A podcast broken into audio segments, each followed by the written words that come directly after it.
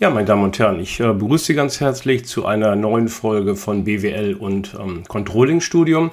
Und äh, wir wollen uns heute einmal mit der, ja, kann man wohl sicherlich sagen, wichtigsten Ressource im Unternehmen beschäftigen. Das sind nämlich un unsere Mitarbeiter.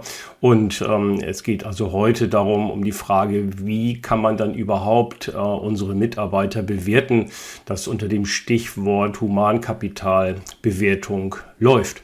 Ja, wir wollen zunächst einmal die Grundlagen der Humankapitalbewertung vorstellen. Äh, anschließend äh, wollen wir das mal in der Anwendung äh, testen an einem kleinen äh, Beispiel und ziehen dann äh, wie immer abschließend eine kritische Würdigung der Humankapitalbewertung. Ja, der Zweck der Humankapitalwertung, das heißt, dass man also versucht, äh, die Beschäftigten letztendlich dann quantitativ zu bewerten. Was sind meine beschäftigten Mitarbeiter und Mitarbeiterinnen im Unternehmen äh, dann wert, ist äh, sicherlich essentiell für Dienstleistungsunternehmen, wo man im Grunde genommen fast nur noch ähm, Bürogebäude vielleicht als wichtigste Aktivgüter hat aber im Grunde genommen der Wert des Unternehmens dann auch an den Beschäftigten hängt. Aber denken wir nicht nur an Dienstleistungsunternehmen, selbst Industrieunternehmen, bei denen sicherlich auch Maschinen, äh, Gebäude, die ganze Betriebs- und Geschäftsausstattung sicherlich sehr wichtig ist. Aber auch hier kommt den Beschäftigten natürlich ein ganz großer Einfluss auf den Erfolg des äh, Unternehmens ähm, zu.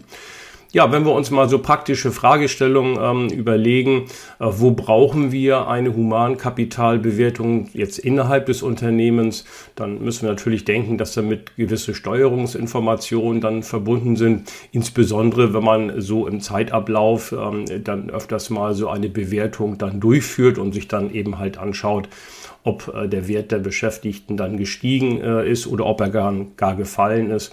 Und ähm, ob wir dann Gegenmaßnahmen dann einleiten. Ähm, da ist natürlich in erster Linie dann die Personalentwicklungsabteilung ähm, gefragt, aber auch insgesamt ist sicherlich das ganze System der Aus-, Fort- und Weiterbildung dann immer wieder auf den Prüfstand äh, zu stellen, ob das noch äh, aktuell ist um das eventuell entgangene Wissen dann zu ersetzen. Ja, Stichwort soziale Nachhaltigkeit, äh, die dritte Säule der Nachhaltigkeit neben der Ökonomie und äh, der Ökologie. Auch hier spielt immer der Wert der Beschäftigten eine äh, große Rolle und letztendlich, wenn wir mal in den operativen Bereich dann reingehen, spielt das sicherlich auch eine Rolle dann bei Gehaltsverhandlungen. Ja, aber auch nicht nur intern ähm, ist es wichtig, äh, eine Humankapitalbewertung vorzunehmen. Denken wir jetzt mal an den externen Bereich, also außerhalb des Unternehmens. Da spielt das sicherlich eine Rolle im Rahmen der Personalgewinnung und Personalgewinnung und Beschaffung wird ja sozusagen immer wichtiger, auch für mittelständische Unternehmen, sich hier als attraktiver Arbeitgeber dann äh, am Markt ähm, zu behaupten. Aber letztendlich auch hier wieder vielleicht im operativen äh, Bereich ist es dann eben halt wichtig, einen Wert zu haben, wenn Sie beispielsweise bei Ihren Banken sind und dort Kreditverhandlungen führen. So gibt es also eine Reihe von Gründe interner als auch externer Art, hier eine Humankapitalbewertung äh, vorzunehmen.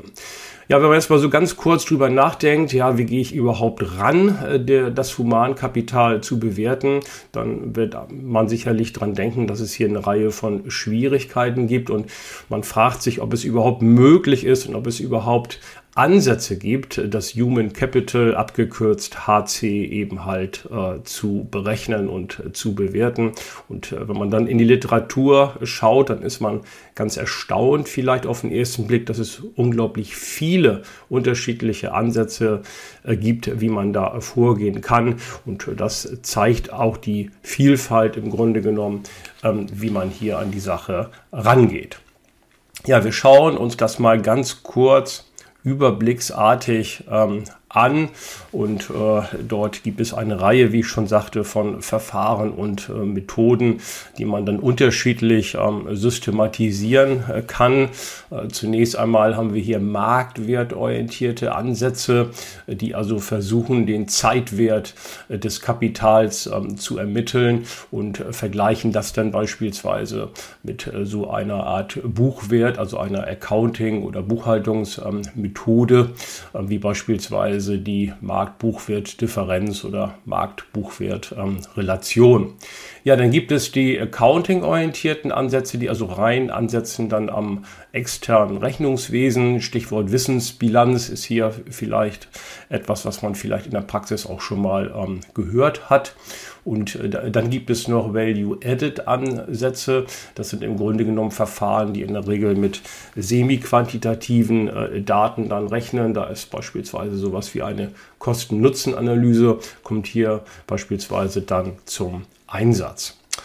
Ja, dann gibt es die sogenannten ertragsorientierten äh, Ansätze, die ja, zum Teil mit Rentabilitäten rechnen, die also beispielsweise einen Return on Investments dann ähm, ermitteln auf Basis des äh, Human äh, Capitals. Und dann gibt es noch die ganze Vielfalt von Indikatoren basierten Ansätze. Das sind im Grunde genommen Mischformen aller anderen Ansätze, wo dann quantitative, semi-quantitative und zum Teil auch sogar qualitative Indikatoren herangezogen ähm, werden, um dann das Humankapital äh, zu ermitteln. Und äh, einer dieser Ansätze ist, dass dieser Brücker äh, Formel und äh, dieser Brücker Formel, die findet man auch ziemlich oft in der Praxis und ist auch anerkannt, ähm, nicht nur in der Theorie, sondern auch in der Praxis als Bewertungsansatz und deswegen wollen wir uns mit diesem Verfahren dann uns auch einmal näher beschäftigen. Ja, die Konzeption der Saarbrücker äh, Formel, ähm, was versucht die eigentlich? Was ist der Zweck äh, dieser Formel? Und zwar, sie versucht, die Beschäftigten eines Unternehmens als Ganzes zu bewerten. Das heißt, wir nehmen keine Einzelbewertung von Mitarbeitenden vor, sondern wir versuchen, einen Wert, einen Gesamtwert zu ermitteln für das gesamte ähm, Human Capital auf das Unternehmen ähm, bezogen. Und äh, die, dieser Wert gibt Auskunft über die Höhe des Kapitals, das wieder aufgebracht werden müsste, wenn wir unseren Beschäftigtenstand äh, wieder beschaffen wollen oder wenn wir ihn dann äh, neu aufbauen ähm, möchten. Also man betrachtet, wenn man so will, abgrenzend in dieser Formel nur den Bestand des Humankapitals, Beschaffungs- oder auch Nutzungskosten des Kapitals gehen hier in die Berechnung nicht ein. Ja, der große Vorteil dieser Brücker Formel ist, dass man eben halt das Humankapital in einer einzigen, auch recht plausiblen äh, Kennzahl dann äh, abbilden kann und dann darauf verzichtet im Grunde genommen auf die äh, Einzelbewertung von Mitarbeitern, die ohnehin moralisch-ethisch fraglich sein dürfte. Ja, dieser Brücker Formel besteht aus vier äh, Komponenten, die wir uns jetzt im Einzelnen mal näher betrachten wollen. Äh, die erste Komponente ist die Human Capital Wertbasis und sie wird auch als Wertbasis 1 bezeichnet, was schon darauf hindeutet, dass es noch weitere Wertbasen gibt bei der Saarbrücker Formel, nämlich noch 2, 3 und auch die Wertbasis 4 dann als Endergebnis. Ja, wie errechnet sich die HC Wertbasis 1? Äh, und zwar bestimmt sie den aktuellen Marktwert äh, der Mitarbeiter des äh, Unternehmens. Und äh, wie geht man dabei vor? Man nimmt die Branchendurchschnittsgehälter, die man ja relativ leicht dann extern auch ähm, ermitteln kann. Ansonsten kann man natürlich dann hilfsweise auf die internen Gehälter dann zurückgreifen, die ja im Unternehmen vorliegen. Ja, die könnte man jetzt ganz einfach multiplizieren mit äh, der Anzahl der Mitarbeiter. Ähm, das tut man hier bei dieser Formel allerdings ähm, nicht, da es ja durchaus auch eine Reihe von Mitarbeitern gibt, die nicht in Voll Vollzeit, sondern in Teilzeit ähm, beschäftigt äh, sind. Und deswegen gehen die Teilzeitbeschäftigten eben halt nicht mit dem vollen Wert von 1, dem beispielsweise ein Vollzeitbeschäftigter hätte, dann äh, in diese Formel äh, ein. Und ähm, wir sprechen dann von Fulltime-Äquivalenz, also von Vollzeitäquivalenten.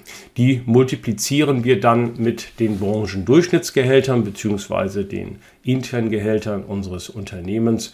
Und dann haben wir so relativ einfach und schnell dann auch schon die HC-Wertbasis 1 berechnet. Jetzt geht die Formel im, in der zweiten Komponente davon aus, dass dieser aktuelle Marktwert äh, der Mitarbeiter sozusagen nicht konstant bleibt, sondern sich im Zeitverlust eben halt abnutzt. Das heißt, das Wissen, das die einzelnen Mitarbeiter ähm, haben, nutzen sich eben halt im Rahmen der Zeit ab. Wenn man so möchte, ist es so eine Art Abschreibung ähm, auf das Wissen. Das Wissen verliert sich und das bezeichnet man hier in der zweiten Komponente als HC Wertverlust. Ja, wie ermittelt man äh, den HC-Wertverlust? Ähm, man nimmt die HC-Wertbasis 2 und subtrahiert davon die äh, Wertbasis 1, die wir eben ermittelt hatten und somit hat man dann schon das Ergebnis. Ja, nun stellt sich nur noch die Frage, wie ermitteln wir dann die HC-Wertbasis ähm, 2, die diesen Wertverlust dann ähm, abbildet.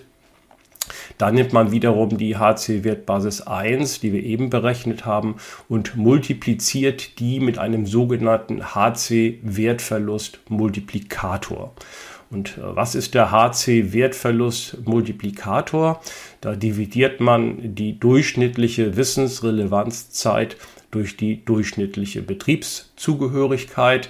Äh, die Wissensrelevanzzeit bildet äh, die Zeit des Wissens ähm, ab, die im Grunde genommen, wo das Wissen noch erhalten ist und äh, nach dieser Zeit verliert das Wissen eben und muss dann, wenn man so will, wieder neu aufgefrischt werden. Die durchschnittliche Betriebszugehörigkeit lässt sich relativ leicht ersehen. Meistens nimmt man dazu die Fluktuationsquote heran und bildet dann das Gegenstück der Fluktuationsquote. Das ist nämlich die Betriebszugehörigkeit. Und wenn wir jetzt diese durchschnittliche Wissensrelevanzzeit durch die durchschnittliche Betriebszugehörigkeit dividieren, dann erhalten wir den sogenannten HC-Wertverlust-Multiplikator. Der liegt im Normalfall unter 1, ähm, kann allerdings auch sein in Extremfällen, dass er einen Wert über 1 äh, annimmt und dann haben wir halt keinen HC-Wertverlust, sondern einen Wertgewinn sozusagen. Der ist aber, wie wir nachher auch noch im Beispiel sehen werden, dann äh, schwierig in der Formel zu interpretieren. Ja, diesen HC-Wertverlust-Multiplikator, wie gesagt, in der Regel unter 1, den ähm, multipliziert man dann mit der HC-Wertbasis 1 und dann erhalten wir die HC-Wertbasis ähm, 2. Davon ziehen wir dann wiederum die HC-Wertbasis 1 ab und wir ermitteln auf diesem Wege den HC-Wertverlust.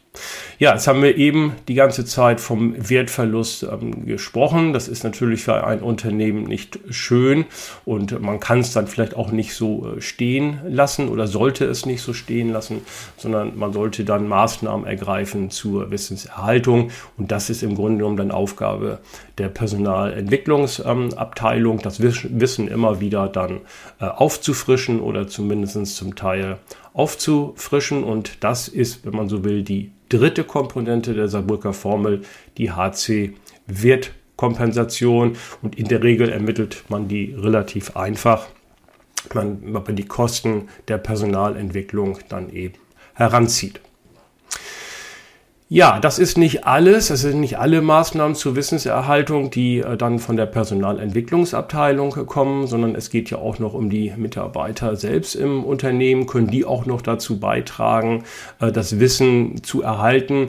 Und ähm, dort ist es im Grunde genommen ja auch so, dass das Engagement der einzelnen Mitarbeiter durchaus auch unterschiedlich im Unternehmen ist und einige machen eben halt was, andere vielleicht etwas äh, weniger und dann lässt sich damit im Grunde genommen auch Wissen kompensieren durch das Verhalten, das die Mitarbeitenden dann im Unternehmen zeigen. Und das versucht man abzubilden in der vierten Komponente der Saarbrücker Formel. Da sprechen wir von der HC-Wertveränderung. Das ist sozusagen ein Korrekturfaktor, der versucht qualitative ähm, Aspekte ähm, hier in die Formel mit äh, reinzubringen. Vorgeschlagen werden hier drei unterschiedliche ähm, Aspekte. Einmal Commitment, das ist das Engagement, mit dem Mitarbeiter sich im Grunde genommen in eine Aufgabe dann reinknien. Das ist der Kontext als zweiter Bestandteil der HC-Wertveränderung. Das meint das Arbeits- und Führungsumfeld äh, des Unternehmens. Und dann gibt es noch die dritte Komponente, die nennt sich Retention. Das heißt, es ist die Bereitschaft der Mitarbeiter, sich äh, langfristig an das Unternehmen äh, zu binden. Ja, wie ermittelt man äh, diese Faktoren? Die werden sich dann nur in Anführungszeichen dann über Befragungen der Mitarbeiter dann ermitteln ähm, lassen. Und äh, hier werden auch Fragebögen dann im Grunde genommen bereitgestellt von den Erfindern der Saarbrücker Formel. Und äh, diese Fragen kann man dann im Unternehmen übernehmen oder man kann sie natürlich auch unternehmensindividuell dann äh, anpassen. Ähm, das Gute bei diesen Fragen ist, sie sind normiert auf einen Wertebereich äh, zwischen 0, würde beispielsweise im Extremfall gar kein Commitment, kein Kontext oder keine Retention betragen und laufen dann weiter bis zum Wert 2. Das wären dann die höchsten Werte jeweils auf den drei Skalen. Und äh, dieser Brücker Formel geht davon aus, dass der Wert 1 im Grunde genommen, wenn man es so sagen möchte, ein normales, in Anführungszeichen, Commitment, ein normaler Kontext und eine normale Retention ist. Ja, Stichwort noch unternehmensindividuelle Anpassung. Äh, die kann man sicherlich äh, vornehmen. Ähm, bei den Fragen, die man hier stellt, äh, sollte vielleicht ähm, bei der Normierung auch darauf achten, dass man den Wertebereich hier zwischen 0 und 2 dann jeweils immer laufen lässt. Und man kann dann diese einzelnen drei Bestandteile der HC-Wertveränderung dann auch unterschiedlich gewichten. Das heißt, wir müssen jetzt nicht jeweils ein Drittel betragen, sondern ich kann auch unternehmensindividuell hier mit anderen Gewichtungsfaktoren dann arbeiten. Ja, und wenn ich jetzt zu einem äh, Multiplikator kommen möchte, der Wertveränderung, dann bilde ich hier das arithmetische Mittel aus diesen drei Komponenten. Ja, damit haben wir dann alle vier Bestandteile der Saarbrücker Formel einmal uns kurz angeschaut und man kann das im Folgenden auch noch in einer Formel dann abbilden und da kommt im Grunde genommen auch der Name der Saarbrücker Formel her.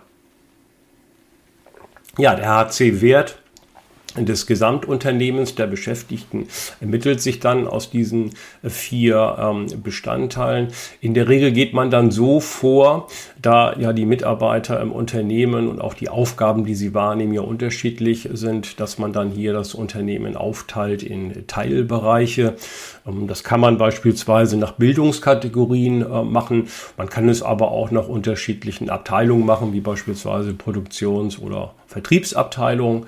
Ähm, man kann es natürlich auch, wenn man ein größeres Unternehmen ist und äh, stark diversifiziert ist und ähm, eventuell mit Tochtergesellschaften dann arbeitet, kann man das auch äh, auf diesem Wege dann eben halt ermitteln. Dann hat man so Teilergebnisse, die man dann nachher zusammen addiert zum Gesamtwert. Ja, schauen wir uns hier nochmal ganz kurz äh, die einzelnen Bestandteile äh, der Formel an. Man würde dann beispielsweise in der Bildungskategorie 1, wenn man das so möchte, dann hier die, äh, das, die Vollzeitäquivalente nehmen der Mitarbeiter, die in dieser Bildungskategorie beschäftigt sind und würde das dann multiplizieren mit den durchschnittlichen Marktgehältern. Dann hätten wir so die HC-Wertbasis 1 ermittelt.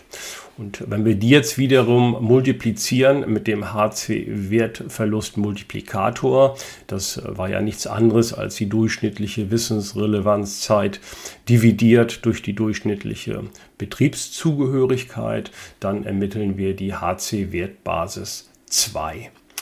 Hinzu addieren wir dann ähm, als Gegenstück zu dem Wertverlust dann die Personalentwicklungskosten. Das ist dann unsere HC. Wertkompensation und wir ermitteln dann die HC-Wertbasis 3. Wenn wir die HC-Wertbasis 3 dann multiplizieren mit der HC-Wertveränderung, mit dem entsprechenden äh, Multiplikator der qualitativen Aspekte, dann haben wir auch schon den HC-Wert der jeweiligen Abteilung ermittelt. Und wenn wir den dann im Grunde genommen ähm, addieren mit den anderen Teilbereichen, dann haben wir auch schon den HC-Wert insgesamt ermittelt. Und der HC-Wert ist im Grunde nichts anderes als die HC-Wertbasis 4, wenn man so möchte. Ja, wir schauen uns das jetzt mal im Beispiel ähm, an, wie man da vorgehen kann. Und ähm, wir haben jetzt hier wiederum das Beispiel ähm, unseres fiktiven Unternehmens, der Morgengenuss GmbH. Das ähm, ist ein Industriebetrieb, ein mittelständisches ähm, Unternehmen in Familienbesitz, das Kaffeemaschinen produziert und dann auch ähm, selber vertreibt. Ja, und die Morgengenuss äh, GmbH hat sich jetzt zur Aufgabe gestellt, den HC-Wert ihrer Beschäftigten zu ähm, ermitteln. Die Morgengenuss GmbH hat knapp 800 ähm, Mitarbeiter und äh, ist jetzt so vorgegangen, dass sie hier einzelne Bildungskategorien äh, bildet von 1 bis 5. 1 sind dann die Mitarbeiter mit der niedrigsten Bildungskategorie bis eben halt zur Stufe 5 ähm, wo, die, wo die Mitarbeiter mit der höchsten Bildungskategorie ähm, sind und man sich dann auch vorstellen kann, wenn ein Industrieunternehmen dann sinkt mit steigender Bildungskategorie auch die Anzahl der Mitarbeiter, die in der jeweiligen Kategorie dann auch enthalten sind. Ja, bei der Morgengenuss GmbH ist es so, dass es ähm, eine Reihe von Beschäftigten gibt, die in Vollzeit tätig sind, also eine 100% Stelle haben. Dann gibt es einige Beschäftigte, die auf einer halben Stelle, also 50% ähm, arbeiten. Und dann gibt es noch ein paar Mitarbeiter, die sozusagen als Saisonkräfte ähm, eingesetzt werden oder um im Grunde genommen Belastungen auszugleichen in starken Produktionszahlen. Ähm, und die ähm, haben einen Anteil von 20 Prozent der Arbeitszeit. Ja, in der Bildungskategorie 1 sind die meisten Mitarbeiter dann auch beschäftigt, was nicht überraschend in einem Industrieunternehmen ist. Insgesamt sind es 579 Beschäftigte. Die teilen sich wie feucht auf 274 Vollzeitkräfte, 263 Beschäftigte mit einer 50% Stelle und 42 Beschäftigte mit einer 20% Stelle. In der Bildungskategorie 2 sind dann nur noch 134 ähm, Beschäftigte, 90 ähm, mit einer Vollzeitstelle und 44 mit einer Teilzeitstelle, 50 Prozent. In der Bildungskategorie 3 haben wir dann noch 54 Beschäftigte, 51 mit einer 100% Stelle und 3 mit einer halben Stelle. Bildungskategorie 4 sind dann 27 äh, Kräfte, 24 in einer Vollzeitstelle, 3 mit einer Teilzeitstelle von 50 Prozent. Und in der Bildungskategorie 5, das sind dann entsprechend auch die Führungskräfte des Unternehmens, da haben wir dann nur noch drei Beschäftigte, die dann jeweils eine 100 Prozent Stelle haben. Ja, das durchschnittliche äh, Branchengehalt ähm, haben wir hier, so sind wir so vorgegangen bei der Ermittlung, dass wir halt in die Bücher geschaut haben und dann die internen Daten ähm, genommen haben. Die kann man dann natürlich noch abgleichen mit äh, externen Daten. Ähm, je nach Bildungskategorie steigt natürlich mit zunehmender Bildungskategorie dann auch das Gehalt. In der Bildungskategorie 1 durchschnittliches Gehalt sind dann 35.000 Euro 700 und in der Bildungskategorie 5 haben wir dann ein Gehalt von 51.180. Ja, umgekehrt sieht es aus mit der Wissensrelevanzzeit. Die nimmt mit äh, zunehmender Bildungskategorie da nicht zu, sondern ab. Und wir haben in der ersten Bildungskategorie immerhin noch eine Wissensrelevanzzeit von zehn Jahren. Und in der letzten Kategorie, in der Kategorie 5, dann geht das Wissen schon relativ schnell weg, hat nur eine Haltwertzeit von lediglich zwei Jahren. Ja, dann kommen wir zur Fluktuationsrate, ist ja das Gegenstück, wenn man so will, zur durchschnittlichen Betriebszugehörigkeit. Die sind auf den ersten Blick bei der Morgengenuss GmbH relativ hoch. Wir haben in der ersten Kategorie eine Fluktuationsquote von 8 Prozent. Ähm, in der Kategorie 5, wo auch letztendlich aber auch nur drei Mitarbeiter beschäftigt sind, beträgt sie 9,4 Prozent. In der Bildungskategorie 3 12,5 Prozent und in der Bildungskategorie 2 13,5 Prozent. Ein extremer Ausreißer, das kann man wohl sagen, ist in der Bildungskategorie 4 zu sehen. Da haben wir nämlich eine Fluktuationsquote von 40 Prozent. Ja, relativ einfach ermitteln lassen sich ja die Personalentwicklungskosten, die man dann auch wieder aufteilen kann auf die Bildungskategorie und die sinken mit zunehmender Bildungskategorie. In der Bildungskategorie 1 sind sie noch 248.000, Bildungskategorie 2 94.000, 3 hat 36.600 und in 4 und 5 wird dann jeweils nur 13.000 Euro pro Jahr dann eingesetzt als Personalentwicklungskosten. Ja, wir kommen jetzt zu den äh, qualitativen ähm, Aspekten, Commitment, Engagement für die Aufgabe, Kontext, Arbeits- und Führungsumgebung und Retention, Bereitschaft, dann auch längerfristig im Unternehmen zu verbleiben. Die haben wir hier in diesem Beispielsfall auch nicht gleichgewichtet, sondern wir haben eben halt das Gewicht de, des Commitments etwas höher gesehen als bei den anderen beiden Komponenten. Der geht also mit 40 Prozent in den HC-Wertveränderungsmultiplikator mit ein und Kontext und Retention sind dann jeweils gleich mit dann 30 Prozent. Ja, dann schauen wir uns jetzt mal die Werte an, die ja normiert sind zwischen 0 und 2 und 1 ist ja immer so ein bisschen das Kennzeichen für normales Commitment, normalen Kontext und normale Retention. Und da sehen wir zunächst mal bei Commitment, dass wir auch etwas höher gewichtet haben, ein doch recht erfreuliches Ergebnis.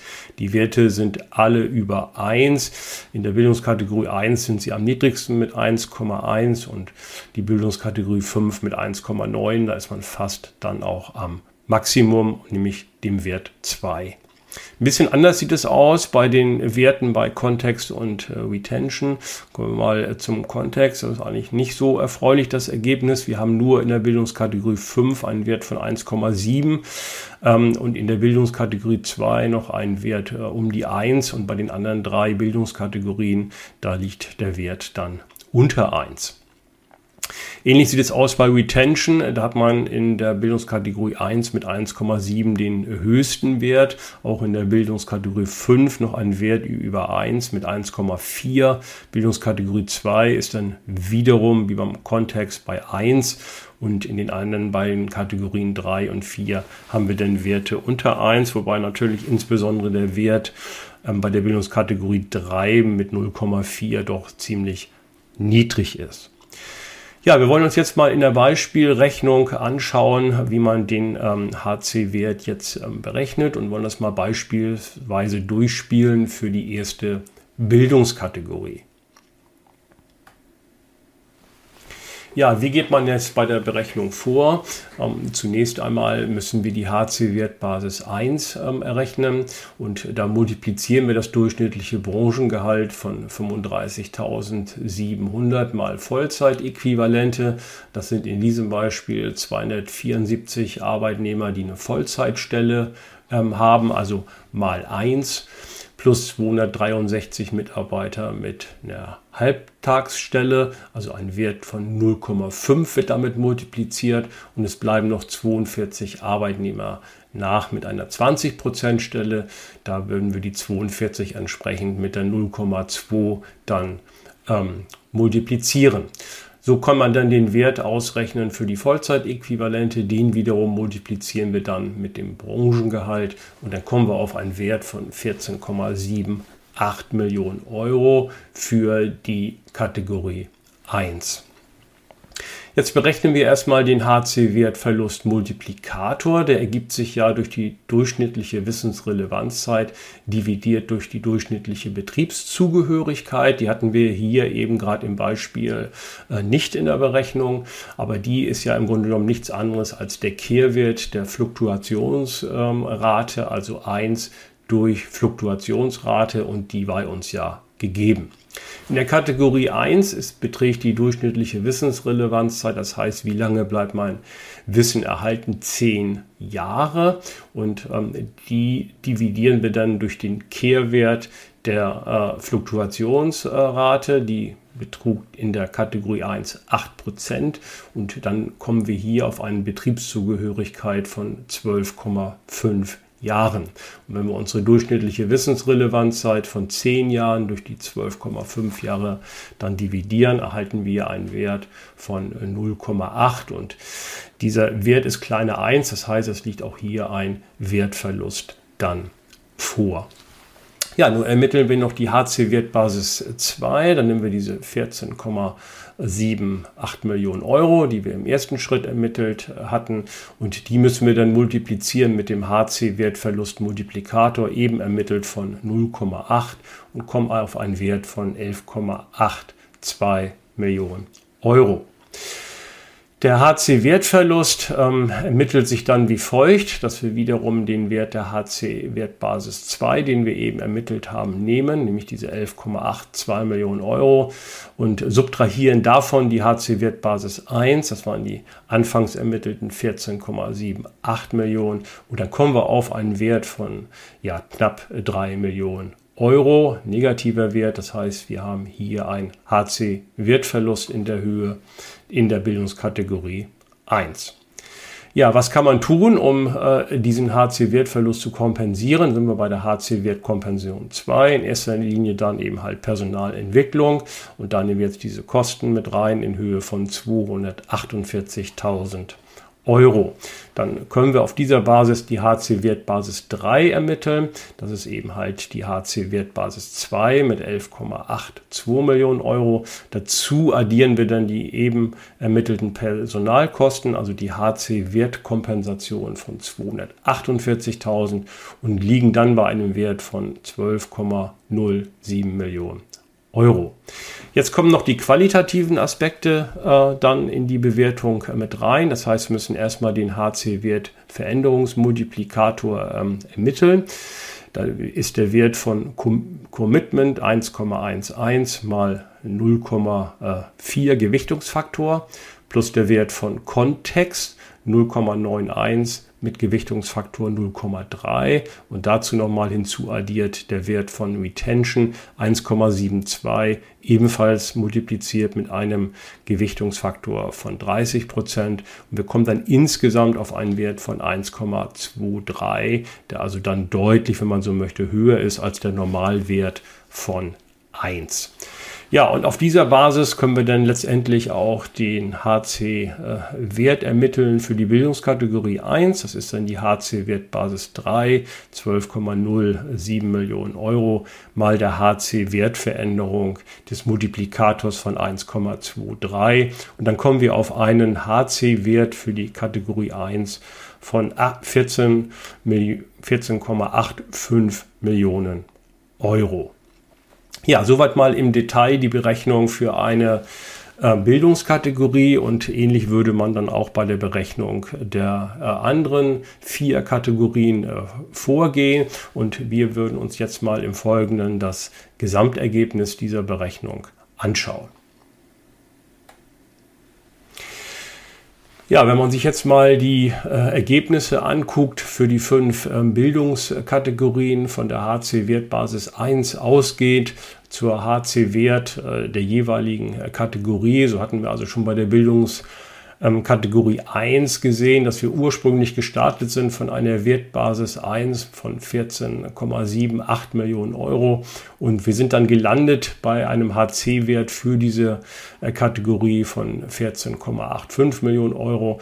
Und insofern kann man hier einen ja, erfreuliches Ergebnis ziehen, dass wir im Grunde keinen äh, Wertverlust haben, sondern eher sogar einen leichten Wertgewinn. Das heißt, dass die, der Wertverlust, den wir ermittelt hatten für diese Kategorie von knapp drei Millionen Euro eben halt kompensiert werden konnte durch die Maßnahmen der Personalentwicklung. Aber auch das muss man sehen, natürlich durch den HC-Wertveränderungsmultiplikator, der also deutlich über 1 ist mit dem Wert von 1,23 und der sich ja insbesondere dann auch zusammensetzt mit äh, Commitment von 1,11. Das heißt, die ähm, Mitarbeiter nehmen also überdurchschnittlich, mit überdurchschnittlichem Engagement ihre Aufgaben wahr und binden sich auch relativ lange ans Unternehmen, dort mit einem Wert von 1,7. Wenn man das eben erhält, dann braucht man im Grunde genommen keine zusätzlichen Maßnahmen mehr für diese Kategorie 1 zu ergreifen.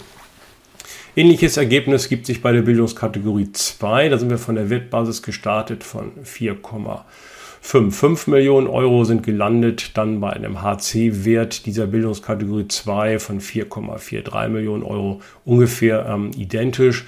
Auch hier konnte man den HC-Wertverlust von 820.000 äh, kompensieren durch die Maßnahmen der Personalentwicklung und ebenfalls noch ein positiver Wertveränderungsmultiplikator von 1,16 und dort haben in dieser Bildungskategorie wurde immer der Wert mindestens von 1 erreicht. Also auch hier ähnliche äh, Maßnahmen wie der Bildungskategorie 1, man könnte sagen, dann weiter so. Ja, bei den anderen drei Bildungskategorien sieht es etwas anders aus.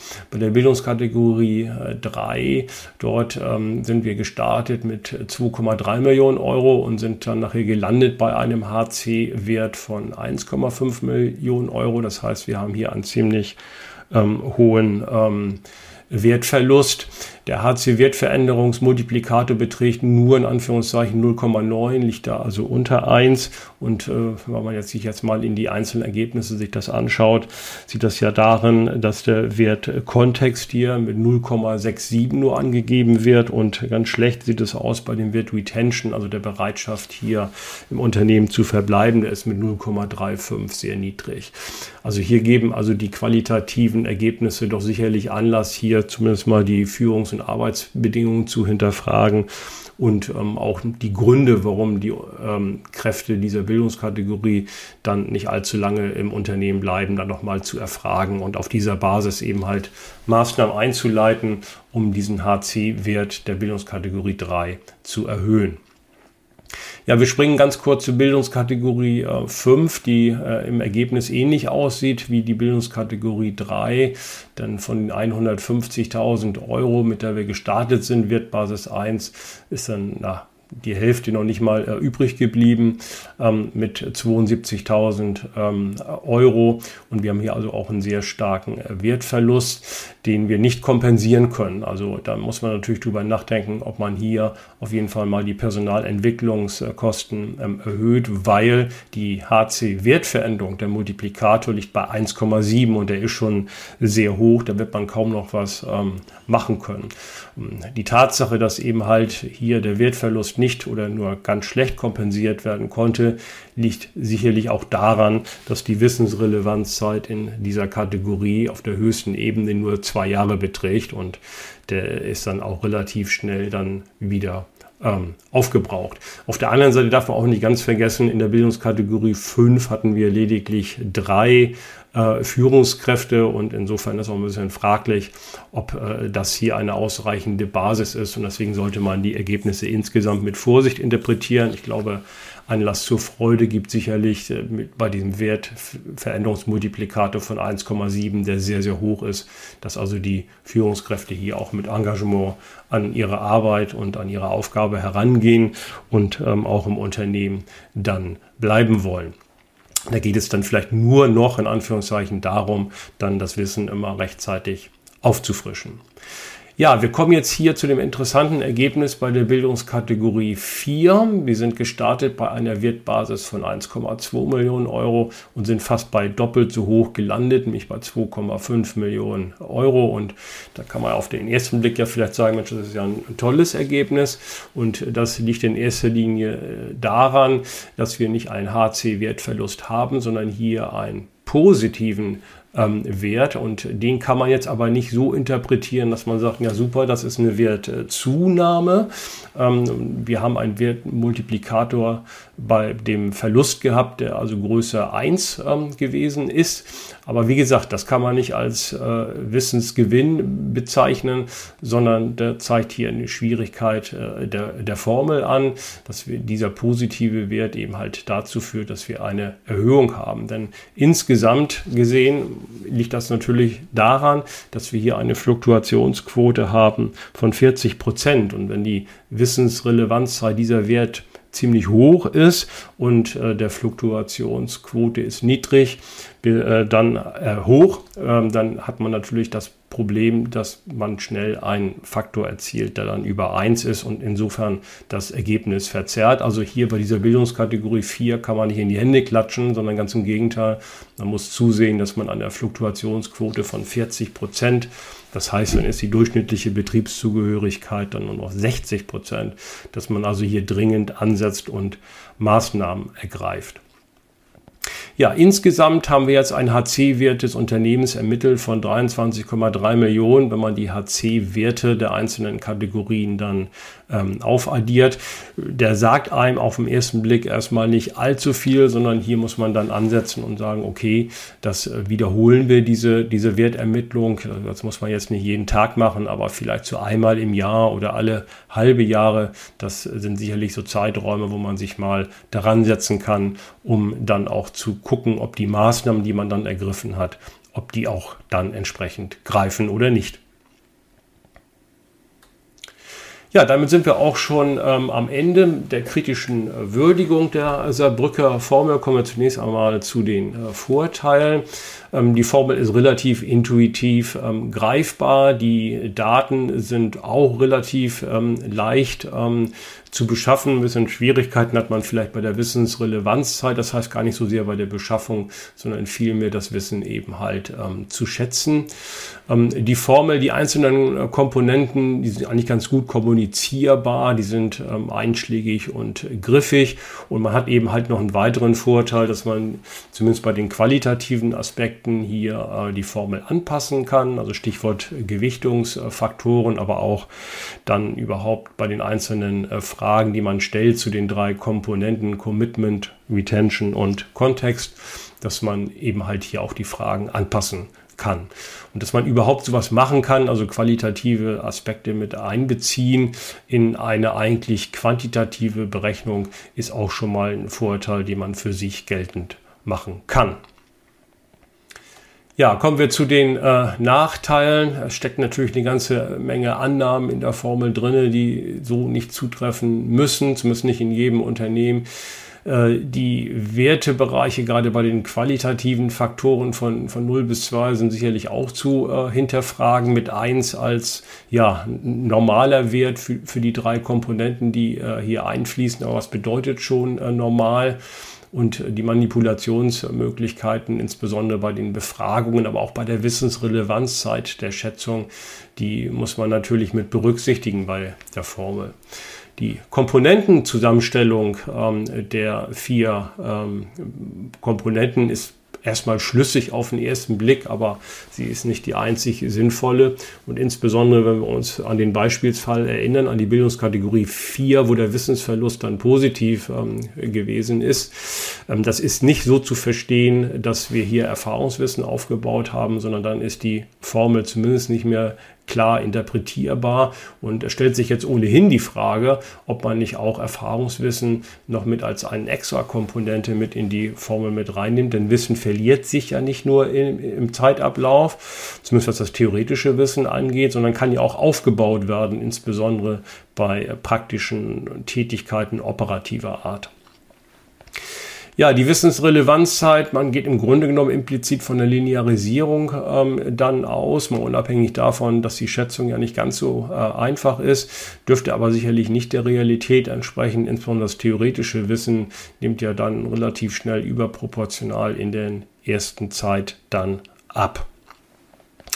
Den HC-Wertverlustmultiplikator haben wir im Beispiel auch eben gesehen. Er hat schon einen ziemlich starken Einfluss auf die Berechnung des äh, Gesamtwertes und ist nicht mehr interpretierbar, wenn eine relativ hohe Wissensrelevanzzeit vorliegt und eine niedrige Betriebszugehörigkeit beziehungsweise als Gegenstück wie bei der Kategorie eben 4 eben eine hohe Fluktuationsquote. Dann kommen wir schnell zu Werten, die dann über 1 sind und dann ist, wie gesagt, das Ergebnis nicht mehr eindeutig interpretierbar. Ja, als Nachteil muss man natürlich dann auch sehen, dass es auf der einen Seite gut ist, äh, dann qualitative Faktoren hier mit reinzuziehen, wie bei der HC-Wertveränderung. Auf der anderen Seite sind diese Ergebnisse natürlich auch mit einer hohen Subjektivität dann ermittelt worden bei den Befragten. Und das ist auf der einen Seite ein Vorteil, aber auf der anderen Seite dann auch wiederum dann hier als Nachteil zu sehen. Ja, fassen wir mal zusammen, dass äh, der Wert, der hier berechnet Wert der Beschäftigten mit der Saarbrücker Formel sicherlich mit Bedacht zu verwenden ist. Die ganzen Nachteile muss man schon so ein bisschen im Hinterkopf äh, haben, wenn man an die Interpretation der Formel dann rangeht. Ja.